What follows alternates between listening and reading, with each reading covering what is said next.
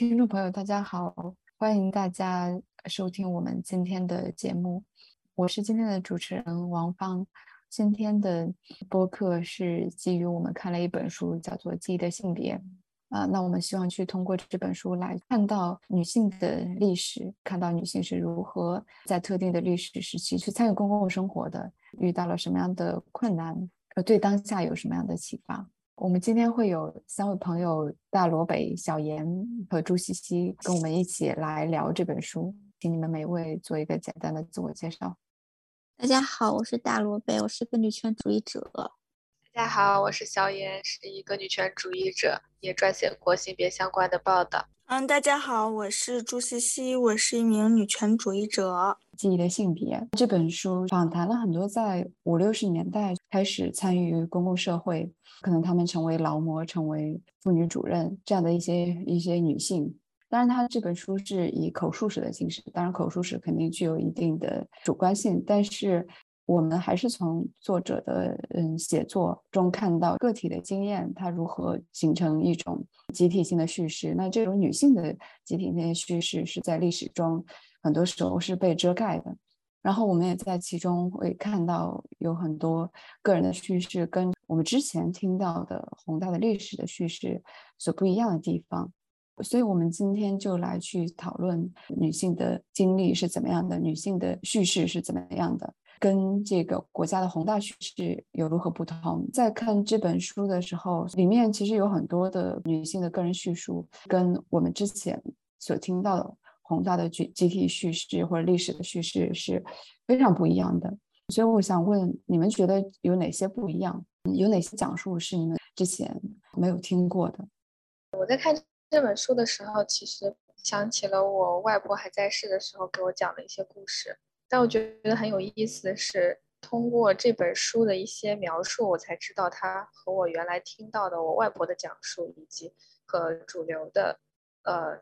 这个语言。有那么多的不一样，比如说，我第一个印象比较深的是，妇女会用旧社会去指代集体化之前所有的时间，就是我们以前熟悉的叙事是，呃，解放前是旧社会，解放后是新社会、新时代。但是这本书中就是有很多个女性提到，就是他们在讲述的时候，他们会把集体化就是过苦日子的所有的时间都。称之为旧社会，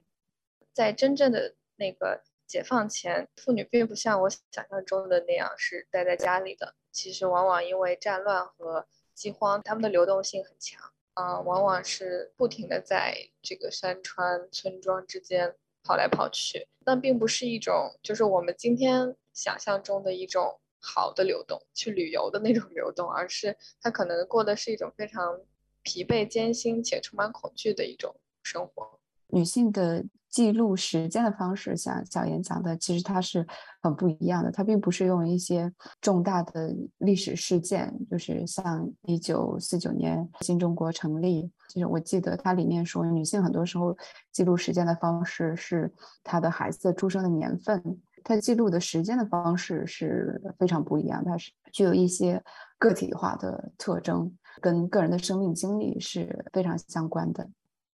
呃，首先这本书个人叙述和宏大叙事的关系，其实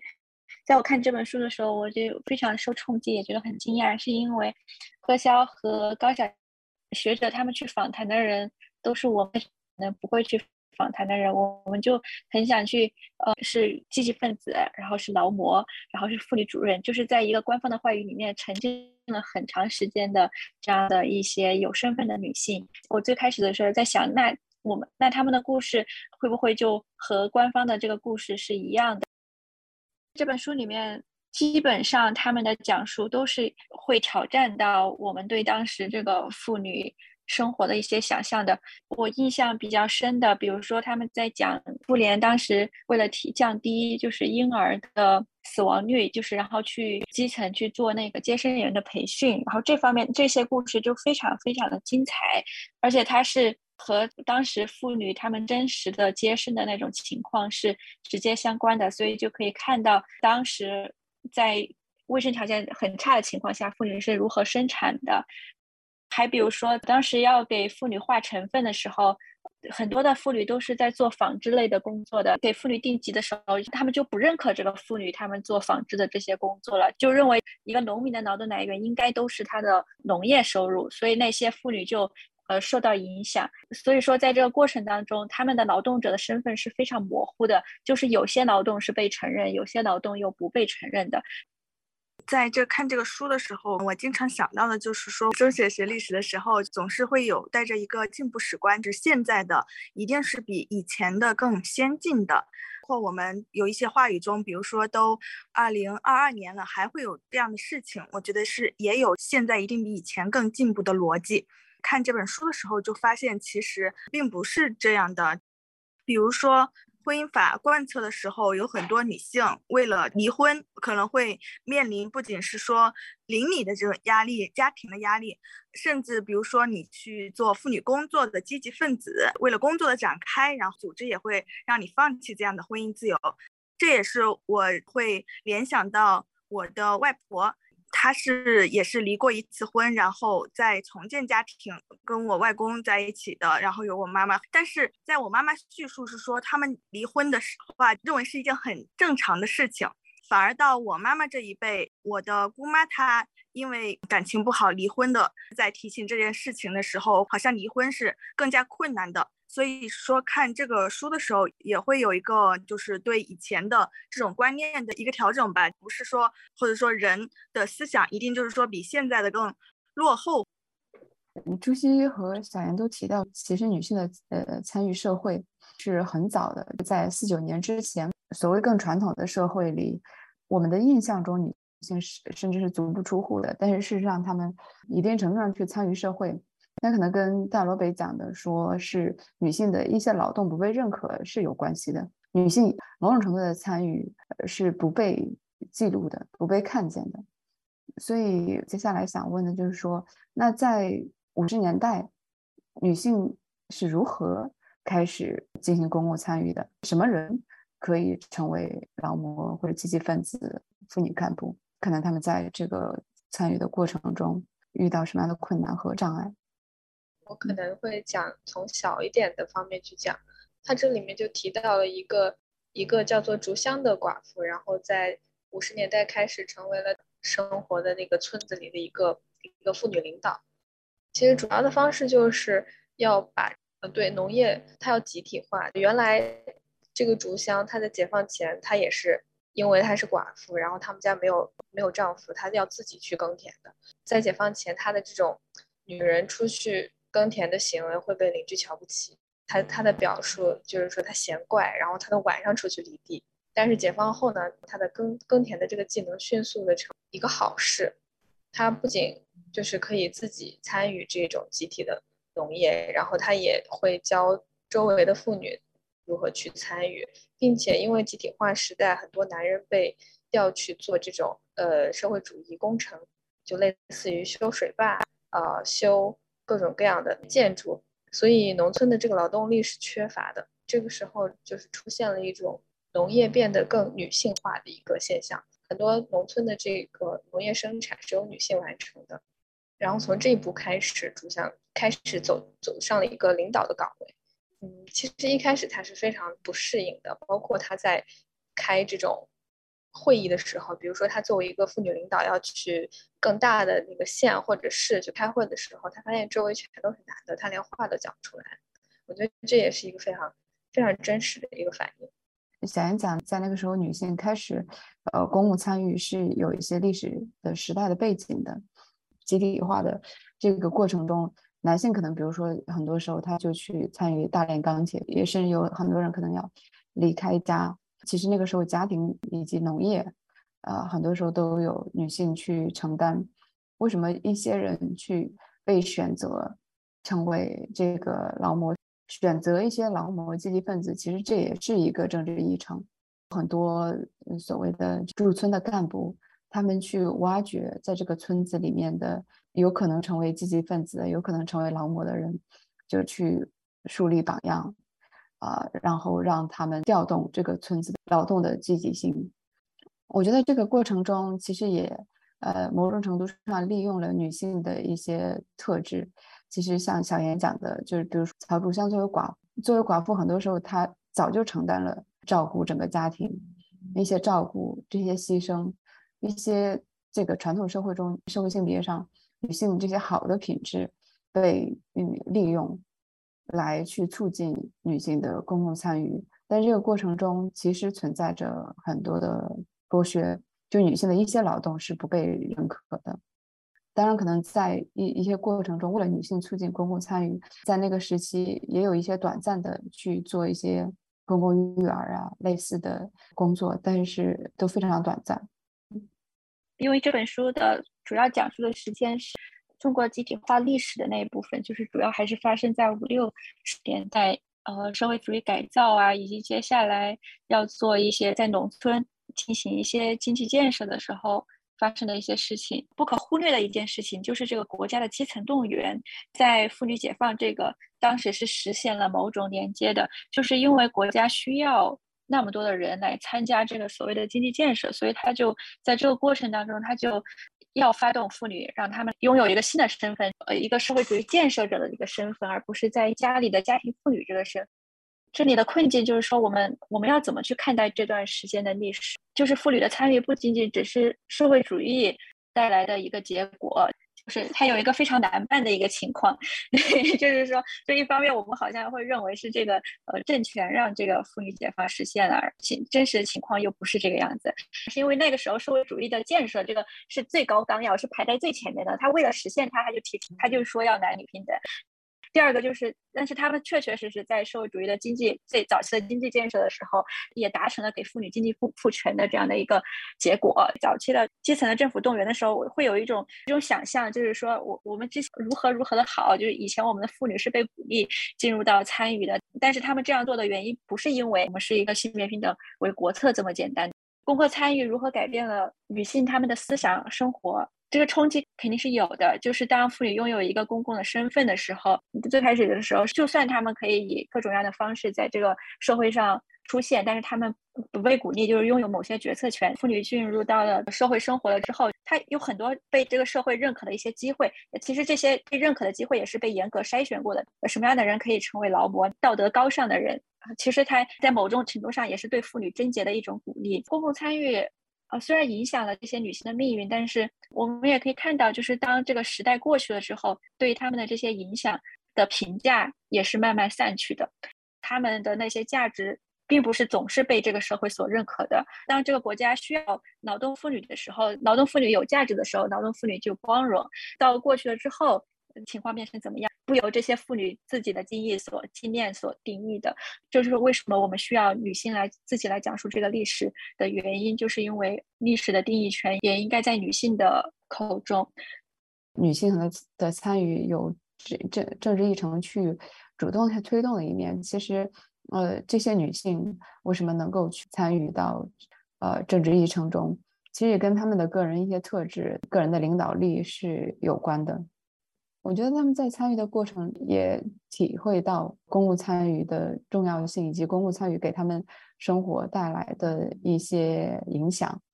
就让他们觉得是自己是呃有价值的。在四九年之后，他们是对生活有一种希望的，他们觉得他们的生活是往一个好的方向去发展的。最开始的时候是非常积极的，但是在几年之后，那个热情很快被消消退，是因为他们发现生活并没有很大的改善。我注意的就是说，在这些女女性积极分子，或者是说劳模参与社会治理的过程中，有一个比较特殊的时期，就是说我们国家的那个力量到基层的时候，就没有像现在统治能力这么强。有一个例子就是婚姻法贯彻的时候，那个时候遇到了很大的一些来自农民的反扑，不管是说一些文献的一些记载，还是说是呃不同的著作里面的描述程度会不一样。有一个例子，就是妇联还是党打算公开的进行一个离婚，自上而下的宣传这个法，没有预料的受到了群体性事件吧。这个也是让组织去调整了一些宣传的方向，不把权妇女权利或者是说离婚自由做成第一个，而是要挨家挨户的去呃跟人家说婚姻法的好处，它对家庭和睦什么有好处，这样就需要一些和善的面孔，邻里乡亲能够接受的。面孔，她首先是女性，因为去每每一家去探访、去说呃说服这种工作，女性更加方便。第二个就是说，因为有很多驻点干部他是陌生的面孔，就是跟这个社区不熟，也是不是特别合适的，所以他们就培养了一些积极的分子，比如说你先被党的这个政策。哎，说服教育了，并且愿意去践行。第二，你又是在村里得到一些认可的，大家愿意信任的，愿意听你说话。我印象最深刻的就有两个很讽刺的例子，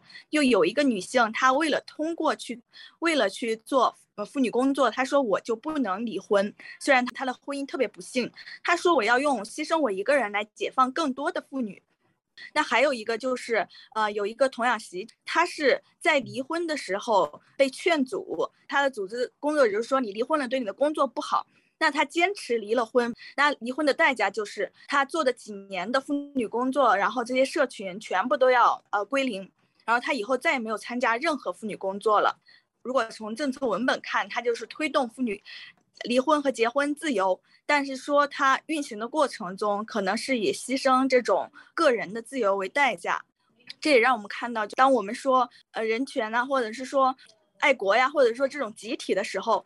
包括这个里面说的是说我要为了解放妇女，然后牺牲自己的婚姻。这个抽象的群体里面包不包括这些具体的个人？想到的还有就是说跟现代。相关的，呃，有一些女权伙伴，然后分享一些自己的经验。我为了去做一些倡导，首先要别人认可我，为了去好像是我们要传播这个性别平等，要更多人听到，就需要去迎合一些对女性的束缚或者是说要求，就要不停的解释说我是温和的女权主义者呀，我是不咬人的女权主义者。我觉得看这两个例子的时候，就会想到这些例子。再次提到这个国家在基层去推行婚姻法的这个过程中，它当然是有困难，但是在这个过程中，女性如何就是被牺牲，女性如何被要求去继续遵循一些可能传统的价值观，以及对于所谓家庭的维护，我们在这个过程中可能可以去看到政治议程的排序。那因为我们在记忆中，其实大家都都很明显的记得的是。呃，比如说那些土地改革呀，那些改革是更彻底的，这就说明说这个政治议程是有排序的，跟女性相关的一些政治议程，很多时候它的改变不那么彻底的，它是其中是有更多的妥协的。其讲到那个婚姻法推行的时候，有很多阻碍，其中很大的阻碍就是这个暴力。当时妇联有给出一个数据，好像是一年之内有一百多起杀人的案件。有一个妇女，那个工作的积极分子，她自己的离婚的过程里，她也提到了这种暴力的威胁，就是包括她自己离完婚以后，她是如何悄悄的离开那个夫家，然后回到自己的村子，一路上都担心她那个前夫尾随。哦，我觉得这个和和我们现在在说这个分手暴力、离婚暴力，其实情况都是非常相似的。就在这一系列的推行过程中受到了这些阻碍之后，当时有一个呃陕西省的宣传部部长，他就发表了这样的一些言论，大概就是要我们要团结更多的人，翻译成现在的话就是不要搞性别对立。我们这个婚姻法不是为了让男人和女人对立起来，我们必须要争取人数上占半数的男人和人人数上占女人一半的这个老婆婆的 支持，非常有意思。我觉得他们的这个。很多政策和这个话术，它都非常的遵循实用主义。我觉得这就不可避免的，就是让这个本来就边缘的人群更加的边缘。本来就处于这个政治权力比较弱势的女性，她其实在这样子的政策方向的转变中，她其实会处于一个更不利的地位。通过看这些故事，我能够感受到非常强的这个女性的生命力。当时妇女的一些行为，它是和政策和环境它是互动出来的，并不是我们想象的中的，它就是一定要恪守某一种道德。拿曹竹香举例，她作为一个寡妇，作为寡妇的美德，帮他赢取了很多在当地成为领导的这样的一个声望。但是呢，我们不能仅仅是说，就是因为这个他才要当寡妇，或者说他本身就这样的一个一个有美德的人，其实不是。呃，后来他在采访中，他提到过一个他二妈的故事，他伯父死了，然后留下来的一个妻子。然后他二妈，他没有自己亲生的孩子，收养了一个养子。他想要就是给他的养子争夺财产的时候，被族人给打了。乔竹香在讲到这个例子的时候，我觉得他是非常清楚自己作为一个寡妇，如果再嫁，或者说她在给这个夫家再招一个上门女婿之后会是什么样的状况。然后她也非常清楚，说自己有儿子，自己在这个夫家就会保有一些基本的权利。她做的这些选择都是经过深思熟虑的衡量之后的。就算是我们可能今天也会说，嗯，那今天我们离婚还是这么难，然后今天的妇女可能还是没有什么权利。但是我觉得她这些努力并不是白费的。说到这个当时的这个妇女的公共参与的时候，我有想到一件事情。五七年、五八年的时候，我刚刚找出来了，就是有曾经妇联有一个大型的讨论。是因为有一个人，他给妇联写信，就写就写关于这个家庭妇女的讨论，因为特别神奇，因为当时我们的三大改造已经完成了，按道理来说，我们的这个妇女就应该已经成为了这个社会主义的建设者。但是那个时候，这个妇女她们在家庭里面所对他们的期待是没有跟着这个三大改改造一起消失，他们又希望自己的老婆是社会主义的建设者，然后一方面又希望自己的老婆是家里的保姆，所以当时这个信的主要内容就是在讲这个家庭妇女。就是他们能不能够回家做劳动，其实特别好玩。有些话要看谁来用，怎么解决这个问题呢？他们之所以把这个事情放到一个国家媒体上来进行讨论，是因为。这封信绝对是当时很多人的一个想法，就是说这个妇女都去参加公共生活了，那我们家里的老婆都不干活了，这可怎么办？这个事情的解决方案是什么？就是呃开了一个很大的会，呃我们的总理周恩来也在那个会上做出了发言，那个发言就是说家务劳动也是劳动，我们现在的家庭妇女做的家务劳动就跟我们以前的妇女做的家务劳动是两种劳动，因为它是为社会主义建设而做的家务劳动，就好像就是。你伺候老公就不是在伺候老公，伺候小孩也不是在伺候小孩，完全可以看到这个国家话语是怎么在这个上面是怎么自圆其说的。国家话语是非常强势的，所以在这个过程当中，我们怎么去看待就是妇女的这些经验？因为这本书最开始的时候就进行了非常精妙的这个讨论，因为它叫《记忆的性别》嘛，就是在讲我们个体的这些对我们各自经历的这些。记忆当中，我们要怎么去看待这些记忆？我们怎么要去处理我们的经验？然后研究者研究的这些经验，是不是就意味着是真实的？那当然不一定就全部是真实的，因为大家会在这个过程当中跟这个国家话语进行合作，然后也会进行反叛。这本书的珍贵的地方就在于他们非常坦诚的讲出了他们讲述的这个经验和国家的这个讲述的经验里面。就是有参差的地方，然后也有合作的地方。他们非常完整的展现了，就是这个国家记忆来干涉这个妇女的经验的时候留下的那些痕迹。普通人的记忆在回应这些呃巨大的历史的情景的时候，他肯定是会有会自己进行调节，然后我们再把它讲出来。但是这个口述史，它会它会比较告诉你，就是调节的那些地方是哪一些，它会呈现这个争议。对我觉得这个书就很有意思。我觉得大罗北讲的就是说。在这个过程中，其实存在着很多的嗯剥削，就女性的一些劳动是不被认可的，嗯，尤其是可能家家里的一些劳动。当然，可能在一一些过程中，为了女性促进公共参与，在某种程度上，呃，在那个时期也有一些短暂的去做一些公共育儿啊类似的呃工作，但是嗯都非常短暂。我也来说一些吧，就是。因为这本书的主要讲述的时间是那个集体化，中国集体化历史的那一部分，就是主要还是发生在五六十年代，呃，社会主义改造啊，以及接下来要做一些在农村进行一些经济建设的时候发生的一些事情。国家的基层动员在妇女解放这个当时是实现了某种连接的，就是因为国家需要。那么多的人来参加这个所谓的经济建设，所以他就在这个过程当中，他就要发动妇女。这里的困境就是说，我们我们要怎么去看待这段时间的历史？就是妇女的参与不仅仅只是社会主义带来的一个结果，就是在这个过程当中，它有一个非常难办的一个情况。就一方面，我们好像会认为是这个呃政权让这个妇女解放实现了，然后但是其实情真实的情况又不是这个样子。一方面来说，就是国家真的实现让妇女参与的这个动员的目的是，不是为了男女平等这么简单，是因为那个时候社会主义的建设这个是最高纲要，是排在最前面的。他为了实现，他就说要男女平等。第二个就是，但是他们确确实实最早期的经济建设的时候，也达成了给妇女经济赋赋权的这样的一个结果。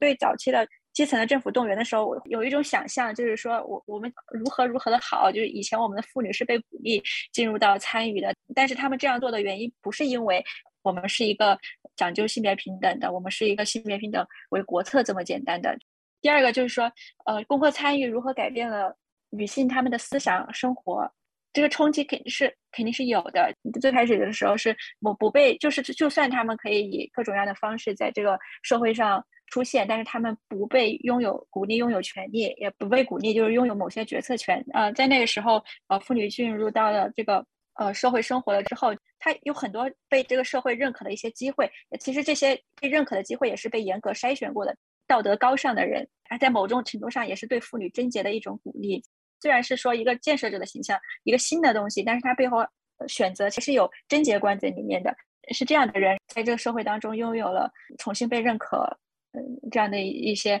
权利，我还想说，其实这个公共参与，呃，虽然影响了这些女性的命运，但是我我们也可以看到，就是当这个时代过去了之后，对他们的这些影响的评价也是慢慢散去的，就是因为这个评价并不是稳定的。当那个社会主义时时期需要劳动妇女的时候，我们歌颂劳动妇女，我们歌颂建设者，但是。到最后，在这个时期过去了之后，呃，我们我们又可能会又又有一些别的说法，他们的那些价值并不是总是被这个社会所认可的。当这个国家需要劳动妇女的时候，劳动妇女有价值的时候，劳动妇女就光荣。到过去了之后，情况变成怎么样？这这其实是不由这些妇女自己的经历所经验所定义的。对，这其就是为什么我们需要女性来自己来讲述这个历史的原因，就是因为。历史的定义权应该在，也应该在女性的口中。对，大刘北说的就是，其实当然这个呃女性的的参与有政政政治议程去主动去推动的一面。这些女性为什么能够去参与到呃政治议程中？其实也跟她们的个人一些特质、她们的个人的领导力是有关的。我觉得他们在参与的过程中。其实也体会到公共参与的重要性，以及公共参与给他们生活带来的一些影响，就让他们觉得是自己是呃有价值的。他们之所以那么积极的投入，其实对于可能很多人来说都是，是因为在四九年之后，他们是对生活有一种希望的，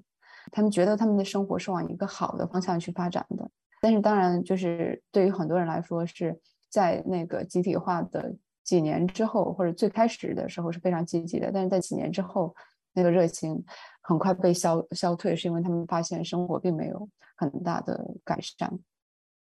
我注意的就是说。在这些女女性积极分子，或者是说劳模来参加社参与社会治理的过程中，其实是呃，也是一个有一个比较特殊的时期，就是说我们国家的那个力量到基层的时候，其实就没有像现在统治能力这么强。就是有一个例子，就是婚姻法贯彻的时候。嗯，就是那个时候遇到了很大的一些来自农民的反扑，不管是说一些文献的一些记载，还是说是呃不同的著作里面的描述程度会不一样。有一个例子就是，妇联还是党打算公开的进行一个离婚，自上而下的宣传这个法，然后就没有预料的群体性事件吧。然后这个也是让嗯。就是组织去调整了一些宣传的方向，更多的是不把权妇女权利或者是说离婚自由做成第一个，而是要挨家挨户的去呃跟人家说婚姻法的好处，它对家庭和睦什么有好处，这样就需要一些和善的面孔，就是说邻里乡亲能够接受的面孔。她首先是女性，因为去每每一家去进行这种。探访的说服这种工作，女性更加方便。第二个就是说，因为有很多驻点干部他是陌生的面孔，就是跟这个社区不熟，也是不是特别合适的，所以他们就培养了一些积极的分子。比如说，你先被党的这个政策，哎，说服教育了，并且愿意去践行。第二，你又是在村里得到一些认可的，比如说刚才小严提到的一些，从不管是说从传统的妇德来说是。然后大家愿意信任的，愿意听你说话。我印象最深刻的就有两个很讽刺的例子，又有一个女性，她为了通过去，为了去做呃妇女工作，她说我就不能离婚，虽然她的家她的婚姻特别不幸，她说我要用牺牲我一个人来解放更多的妇女。那还有一个就是，呃，有一个童养媳，就是张朝凤，她坚持离了婚。那离婚的代价就是她做的几年的妇女工作，然后这些社群全部都要呃归零，然后她以后再也没有参加任何妇女工作了。如果从政策文本看，它就是推动妇女离婚和结婚自由，但是说它运行的过程中，可能是以牺牲这种个人的自由为代价。这也让我们看到，就是当我们说。呃，人权呐，或者是说爱国呀，或者说这种集体的时候，包括这个里面说的是说我要为了解放妇女，然后牺牲自己的婚姻，这个抽象的群体里面包不包括这些具体的个人？我觉得这是我看到的，就是跟现代相关的，就是呃，有一些女权伙伴好像是我们要传播这个性别平等，要更多人听到，就需要去迎合一些对女性的。束缚或者是说要求，就要不停的解释说我是温和的女权主义者呀，我是不咬人的女权主义者。我觉得看这两个例子的时候，就会呃想到这些例子。嗯，就是再次提到这个国家在去在基层去实现、去推动一些所谓改革的时候，就是推行婚姻法的这个过程中，它当然是有困难，但是在这个过程中，女性如何就是被牺牲，女性如何被继续。呃，要求去继续遵循一些可能传统的价值观，以及对于所谓家庭的维护。我们在这个过程中，可能可以去嗯看到一些政治议程的排序。那因为我们在记忆中，其实大家都都很明显的记得的是，比如说那些土地改革呀，那些改革是更彻底的。那这就说明说，这个政治议程是有排序的。跟女性相关的一些政治议程，很多时候可能它的实施、它的改变是就不那么彻底的，其中是有更多的妥协的。其讲到那个婚姻法推行的时候，有很多阻碍。当时妇联有给出一个数据，好像是一年之内有一百多起杀人的案件。有一个妇女工作的积极分子，她自己的离婚的过程里，她也提到了这种暴力的威胁，就是包括她自己。离完婚以后，她是如何悄悄地离开那个夫家，然后回到自己的村子，一路上都担心她那个前夫尾随。哦，我觉得这个和和我们现在在说这个分手暴力、离婚暴力，其实情况都是非常相似的。在这一系列的推行过程中受到的这些阻碍之后，当时有一个陕西省的宣传部部长，他就发表了这样的一些言论，就是说。大概就是要我们要团结更多的人，翻译成现在的话就是不要搞性别对立。我们这个婚姻法不是为了让男人和女人对立起来，我们必须要争取人数上占半数的男人和人人数上占女人一半的这个老婆婆的 支持，非常有意思。我觉得他们的这个党的很多很多政策和这个话术，它都非常的遵循实用主义。我觉得这就不可避免的就是让这个本来就边缘的人群更加的边缘。本来就处于这个政治权力比较弱势的女性，她其实，在这样子的政策方向的转变中，她其实会处于一个更不利的地位。通过看这些故事，我能够感受到非常强的这个女性的生命力。当时妇女的一些行为，它是和政策和环境它是互动出来的，并不是我们想象中的，它就是一定要恪守某一种道德。比如说拿曹竹香举例，她作为一个寡妇，其实她的这个作为寡妇的美德。帮他赢取了很多在当地成为领导的这样的一个声望，但是呢，我们不能仅仅是说就是因为这个他才要当寡妇。呃，后来他在采访中他提到过一个他二妈的故事，然后他二妈当时呃他没有自己亲生的孩子，然后他领养收养了一个养子，他想要就是给他的养子争夺财产的时候被族人给打了。曹竹香在讲到这个例子的时候，我觉得他是。非常清楚自己作为一个寡妇，如果再嫁，或者说她在给这个夫家再招一个上门女婿之后会是什么样的状况。然后她也非常清楚，说自己有儿子，自己在这个夫家就会保有一个一些基本的权利。她做的这些选择都是经过深思熟虑的衡量之后的，并不是单一的原因。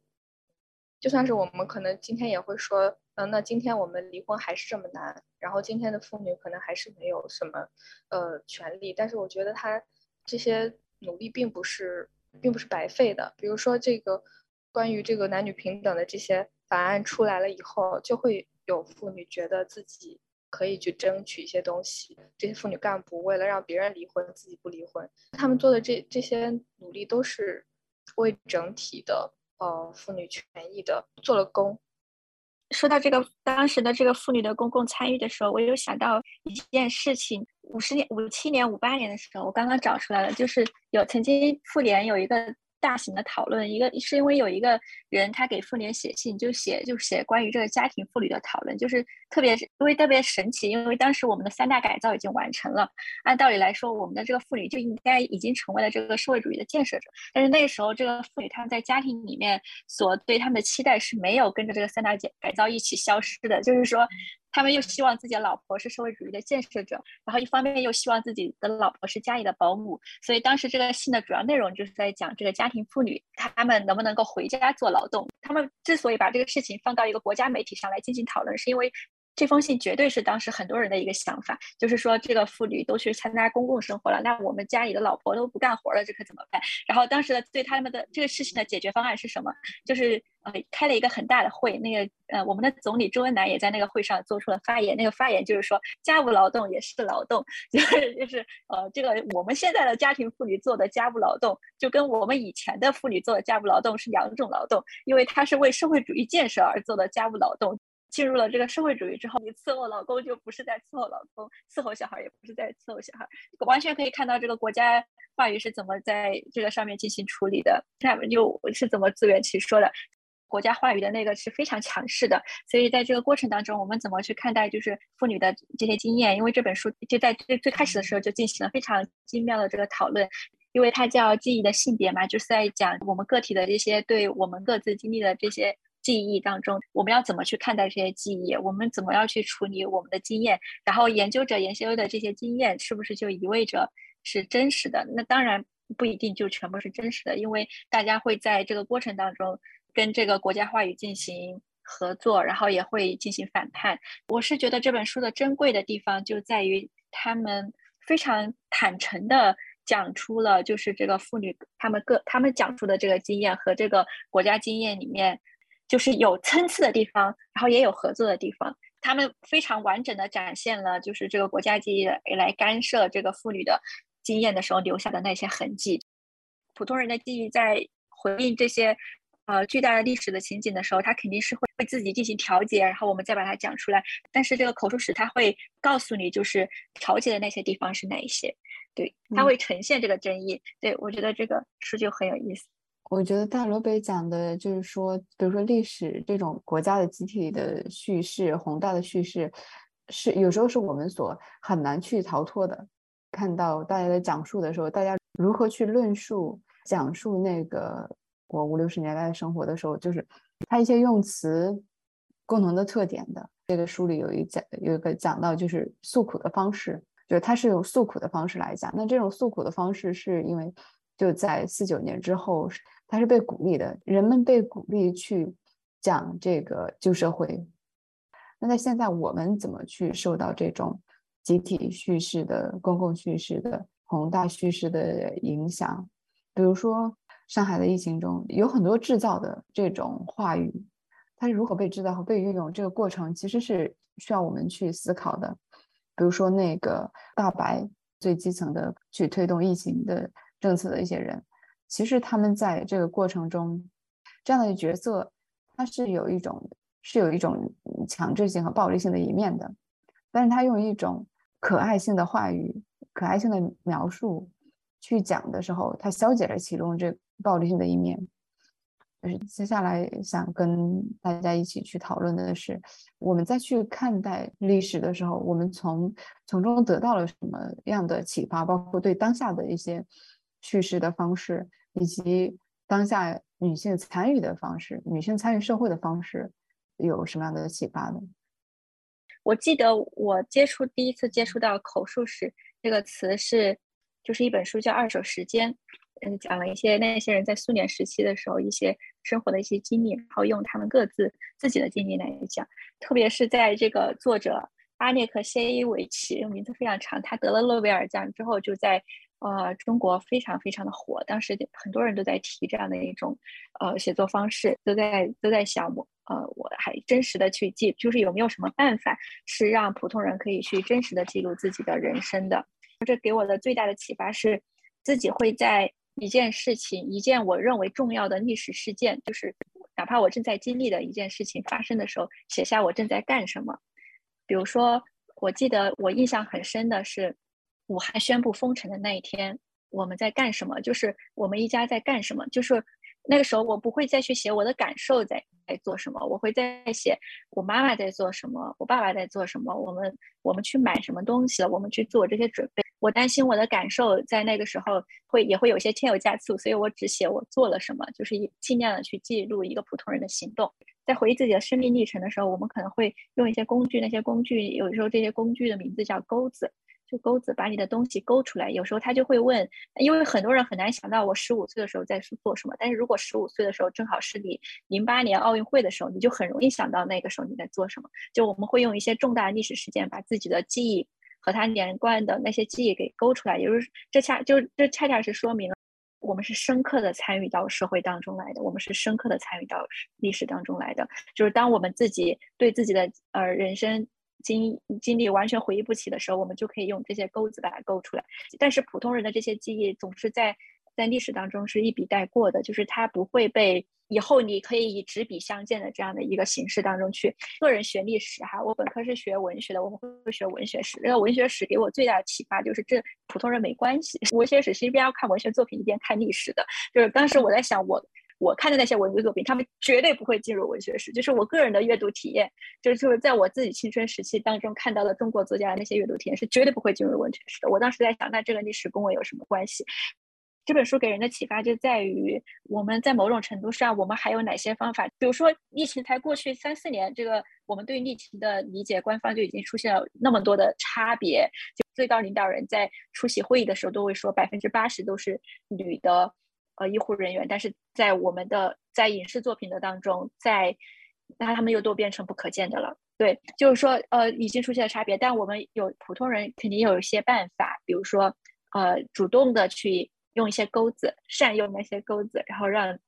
让我们真诚的面对我们自己的历史，然后他们所传唱的历史跟我们跟我们的经验是不一样，但是我们能保证我们跟我们的小孩儿。跟我们的朋友，在我们老去，我们作为一个真实经历那些事情的人，我们的讲述是尽量真诚的。嗯，我想到了一点，就是有一个女性在接受采访的时候，她就她就会用一些官方的话术，比如说那个封建，嗯，而且尤其是在当时，封建是专门指这种对女性的一些身体和行为上的要求，比如说裹小脚，比如说待在家里。那个女人就说：“我咱从来没有封建过。”就是他对自己的定位是，就是他在解放前他就不封建，然后我觉得这个 非常厉害。他虽然用的语言是官方的语言，但是他其实想表达自己的主体性，就是他想强调的是他一直都是这样子的，就是你有没有这个政权和这些政策，我都是这样一个人。这个是非常让我觉得感动的一点，因为采访的这些妇女，她们大多都有这种。为呃，就是集体服务的这个经验，很多都是那个妇人，嗯，劳模或者是妇女组织的领导，他们讲述自己的这个关于模范，就是劳动或者说挣脱封建枷锁的这些事情，他们也都是练习过很多次的。但是，但是这些故事也确实是很有启发性。有一个妇女，她就是。她是带头，就是他们村第一个不坐轿子结婚的一个女人，所以她选择了一个跟她一样都是积极分子的男的结婚。他们俩，她也没要对方聘礼。这个事情对这个村子可能影响非常大。就就是现在去去看的话，那她这就真的是行动主义。那，可能当时就会把她这种行为叫做叫做模范。对，然后我看到这个故事的时候，我就会想到就是。嗯，这几年的女权行动者，这些事情其实是不断的在发生的。另一个女孩，她也是一个积极分子，但是她他们家给她安排了一个换亲的婚事，等于她嫁给另外一家人，然后那一家人的女孩嫁给她的哥哥，当时也是违法的。但是她也明白这一点，并且她自己当时也在学婚姻法，她也知道这是不好的。她当然也可以拒绝，但是她。拒绝的代价就是父母要和他断断绝关系。这些故事就是他非常真实的展现出来以后，我们才能够看到当中的复杂性，而不是只是把这些妇女定义为封建的、不封建的、积极的、不积极的，就是有行动力和没有行动力的。劳模这些积极分子，他们可能去开始公共公共发言，一开始是紧张的，在那个时候，女性的参与一定程度上是被有意培养的，其中的一部分就包括，比如可能他们的公共演讲，就是他们开始去识字，以及会有一些干部去帮他们写这种演讲稿，不断的去完善演讲稿，其中有一些人就是参加一些全国性的大会，受到当时最高领导人的一些接见。所以他们就是不断的在这个过程中去讲述他们的故事，但是在那种讲述里，当然它有集体性。我们其实，在今天也不断的提到，是说，那很多女性的怎么去参与这个公共生活的过程中，其实我们也看到很多个体性的一面，以及跟这个国家叙事其中的一些矛盾和嗯冲突。它虽然是一个女性的口述史。由女性的很多的讲述的故事组成，那他就会用了很多当时的，比如说陕西妇联的《人民日报》呀、陕西日报呀，或者说当时的编撰文史的一些官方的记载，进行一些互相的补充和印证。在这个信息嗯互相矛盾的时代，我们可能就都是说，呃，像柯蓝一样，真相只有一个。官方的话语就会说，四九年以前，妇女都是待在家里的，不能去参加公共生活。呃，就是好多女性，她都讲了，她在四九年以前去很远的地方，可能去谋生，去给丈夫买药，然后甚至是去躲避官兵。但是她即使她的活生生的刚讲完这个历这个故事跟官方叙述不一样，那她还是说四九年以前我们是大门不出二门不迈的。然后呃，她就做了一个追问，就是嗯，不是说直接问她呀，但她分析为什么会这样子，她为什么既出去了还是要承认自己没有出去，这也就是跟他想承认自己之前的生活是有价值的。大门不出，二门不迈，其实是一个有优势地位的女性才能得到的状态。出去其实是一个受贬低的过程。在呃四九年以后，不是说你才能出去，而是说你呃你你出去工作呃的价值得到一个承认。我觉得我们在看这个嗯个人的叙述，它有一些明显的矛盾之处的时候。不是说要马上给他是说谁在说谎，谁才是真的。我们在嗯看很多对事件的故事的叙述的时候，不是说只有官方的才是对的。有一些人就会写一些疫情的日记啊，或者是说嗯对他当时的故事的记录，然后就会不。被质疑，或者说被消失，会被打上一些传谣的这样的标签，就只允许一个一个声音存在的时候，可能这些声音不是每个都是百分之百的真相。那如果是只有一个声音存在，是肯定会离真相越来越远的。那还有一个就是，呃，让我觉得特别震惊的就是，呃，有一些明显我们认为就是很假的事情，就是比如说有一个接生员因为呃给鬼接生了，然后呃死掉了。我惊讶的看到，就是说我可能不会不会关注这些语言，但是他会从一个就是社会心理，或者是说呃更加结构性的角度，嗯角度去思考，就是即使是这些谣言，它也是有价值的，它可能反映出的就是说人们在对当时的政策或者社会的一些不满，或者是说没有办法被表达出来的哀思，他用另外一种方法表达。您刚才讲到这种。就是个人叙事与公公共叙事、国家叙事、宏大的历史叙事的区别的时候，就是那在当下，我们怎么去呃有意识的建立我们自己的女性的一些叙事？确实，今天有很多公共的叙事是变得单一的。我相信在其中，其实有很多人去做很多微小的嗯抗争，但是这些故事很多时候是不被看到的。每个人可能去意识到这一点，去建立自己的。